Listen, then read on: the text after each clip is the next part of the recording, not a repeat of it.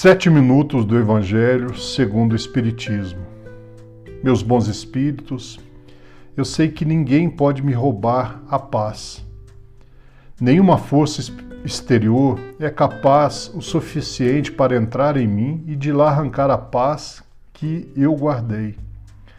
Sei também que a minha paz é muito sensível aos meus pensamentos, podendo me elevar pelo amor ou me destruir pelo mal. Me ajudem a tratar essa paz sempre com a total indiferença.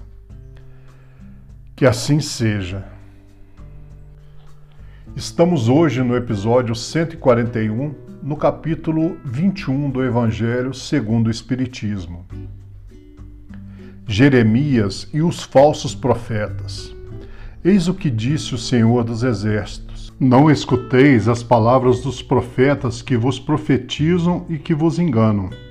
Eles divulgam as visões de seus corações e não o que aprenderam da boca do Senhor. Dizem aqueles que me blasfemam: O Senhor o disse.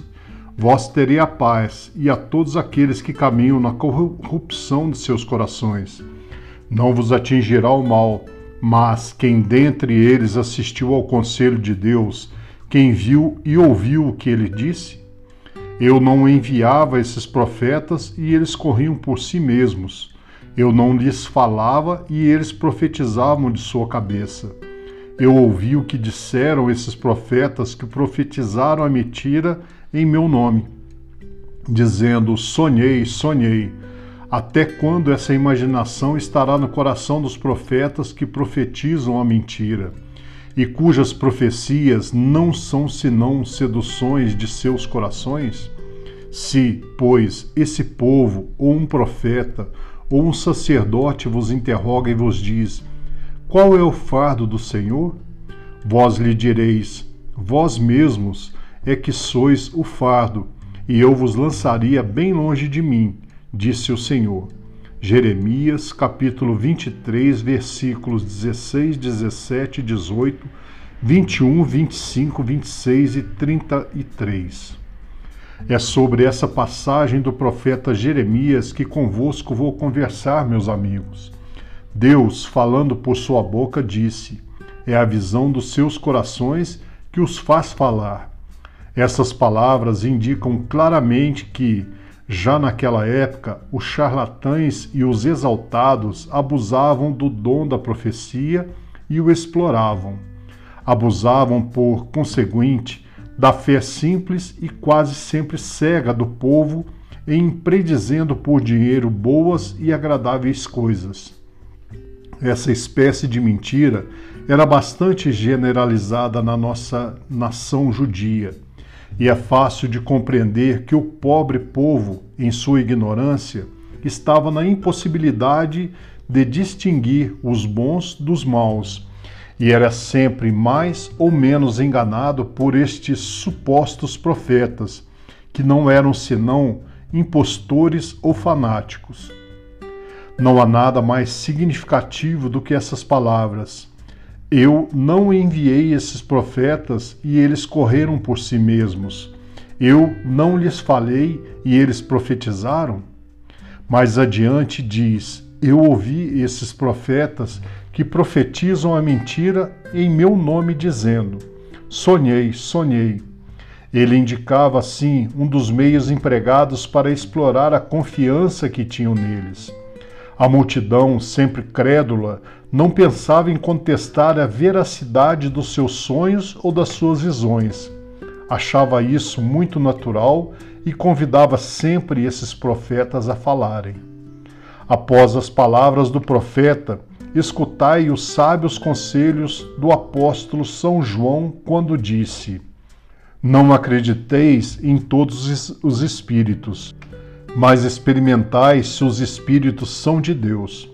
Porque entre os invisíveis há também os que se comprazem no logro quando encontra ocasião. Estes enganados são bem entendidos. Os médios que não tomam bastante precaução. Aí está, sem contradita, um dos maiores escolhos, contra o qual muitos vêm bater sobretudo quando são novatos no Espiritismo. É para eles uma prova da qual não podem triunfar senão por uma grande prudência. Aprendei, pois, antes de todas as coisas, a distinguir os bons e os maus espíritos, para não vos tornardes vós mesmos falsos profetas. Loós, Espírito Protetor, Karlsruhe, 1861. E para nossa reflexão eu tenho que diz um ditado popular que de devemos ver para depois crermos. Cristo nos ensina, porém, o contrário. Ele diz que devemos crer para ver. Isto é, se tivermos fé e sustentarmos na imaginação, na mente, a realização do que desejamos, brevemente esse desejo se materializará. Assim, basta crer para depois ver. O nosso, nosso Cristo interno, que é a partícula divina em nós, tem todas as qualidades de Deus e todos os poderes para realizar os nossos desejos, desde que não sejam prejudiciais aos outros. Então reze com muita fé. Deus é Pai, eu sou Deus, o Filho, pois ele me fez a sua imagem e semelhança. Tenho em mim o Espírito Santo e consigo realizar tudo o que desejo, visualizo e creio. E eu desejo, em nome de toda a falange espiritual que agora reunidos a cada um de nós, direcionem sempre nossa caminhada diária e de fé. Em nome de nosso Senhor Jesus Cristo, que assim seja.